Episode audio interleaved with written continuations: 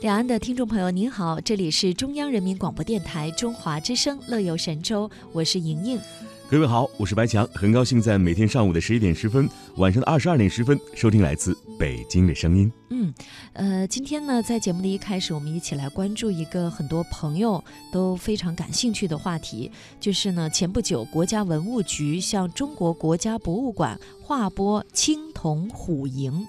那么至此呢，这件流失在海外百年的来自圆明园的青铜器，终于回到祖国的怀抱。那么这个青铜器呢，是西周晚期的一个珍贵的文物，可以说呢，当年的流失也是铭记着一段很屈辱的中国近代史。那么今天的回归呢，就标志着咱们中国的国力逐渐的强大和整个社会对文化的重视。当然，也是从一个侧面见证了中华民族，呃，从站起来、富起来到强起来的一个伟大的飞跃。在灯光的照耀下，青铜虎营散发着神秘高贵的光芒。今年三月，青铜虎营即将在英国拍卖的消息传出，媒体跟踪报道，人们是持续关注。国家文物局经过信息收集、协商谈判等多方面工作，推动青铜虎营返还，最终啊。境外买家将青铜虎营捐赠给了国家文物局，为为青铜虎营回家之路画上了圆满的句号。正如国家文物局局长刘玉珠所说：“流失海外的中国文物是我国文化遗产的重要组成部分，其流散回归历程与国家治乱、民族兴衰密切相关，寄托着中国人民深厚的历史与文化情感。”当然呢，青铜虎营的回归既有刚才提到的这样的历史的意义，也有很多现实的意义。因为流失海外的文物的追索呢，其实是一个世界性的难题。呃，大家可以想见啊，既有一些国际公约在追溯的时候，它的这个时效性。还有各方面的一些因素，所以呢，存在约束力小、执行力比较弱等等这样的问题。那对此呢，我国也在不断的拓展流失文物的一个追索的渠道，促成文物回国。比如说，在二零一四年的时候，青铜器皿天泉方垒器身的回归呢。就是通过省级博物馆的一个出面，还有民间收藏家的出资，然后通过多方的协商达成这种洽购的方式，来促成它的回归。呃，这样既体现尊重了市场的规律，又讲究一些策略。相关的负责人就说呢，说我们主动有序地推进流失文物的追索返还工作，为了建立更加公平正义的流失文物追随返还国际规则，贡献了中国力量和中国的智慧。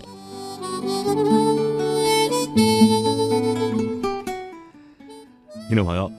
在海外文物追索当中啊，我国探索出了多样化的文物追索路径，为国际社会提供追索成功案例和经验。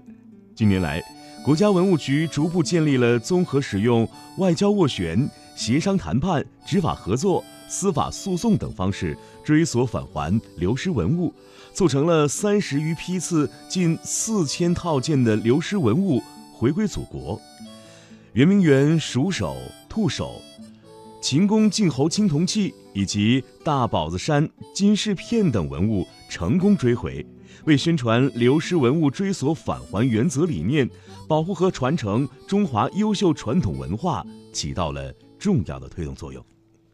当然呢，因为我国高度重视历史文物的保护，不断加强这方面的保护利用的改革，也让保护文物的观念是深入人心。呃，相信每个人在。呃，国外的一些博物馆参观，看到自己国家的宝贝的时候，也会有这样的一些感慨哈。那么，据中国文物学会的统计呢，从一八四零年鸦片战争以来，超过一千万件中国文物是流失到欧美、日本和东南亚等国家和地区。那么，除了成功追回的国宝，还有更多的文物，期待也能够有一天回家。也希望更多的呃听众朋友能够听见国宝回家的故事。当然。我们能够亲身的参与和关注到文化遗产的保护，出自己的一点微薄之力，也是能够点亮国宝的漫漫回家路。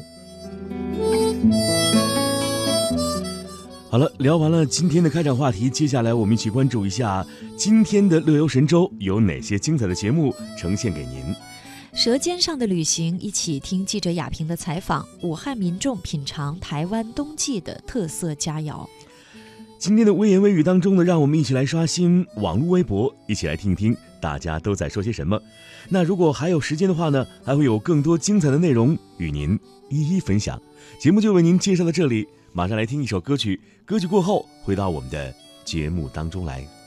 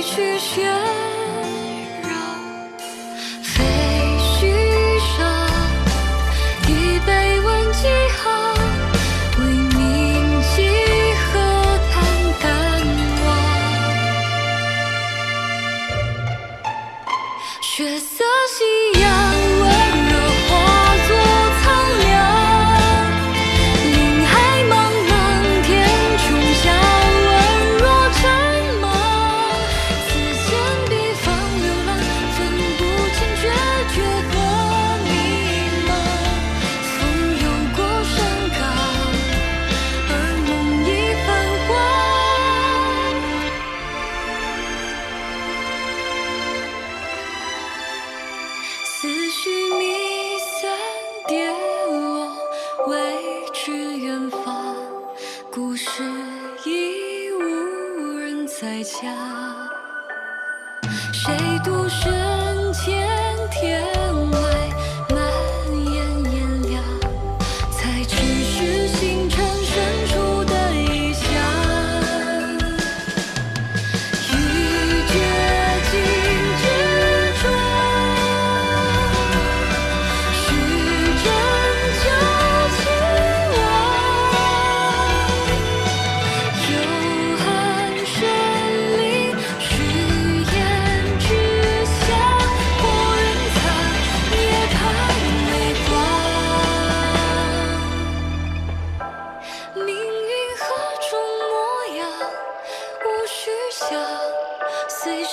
千金归于唐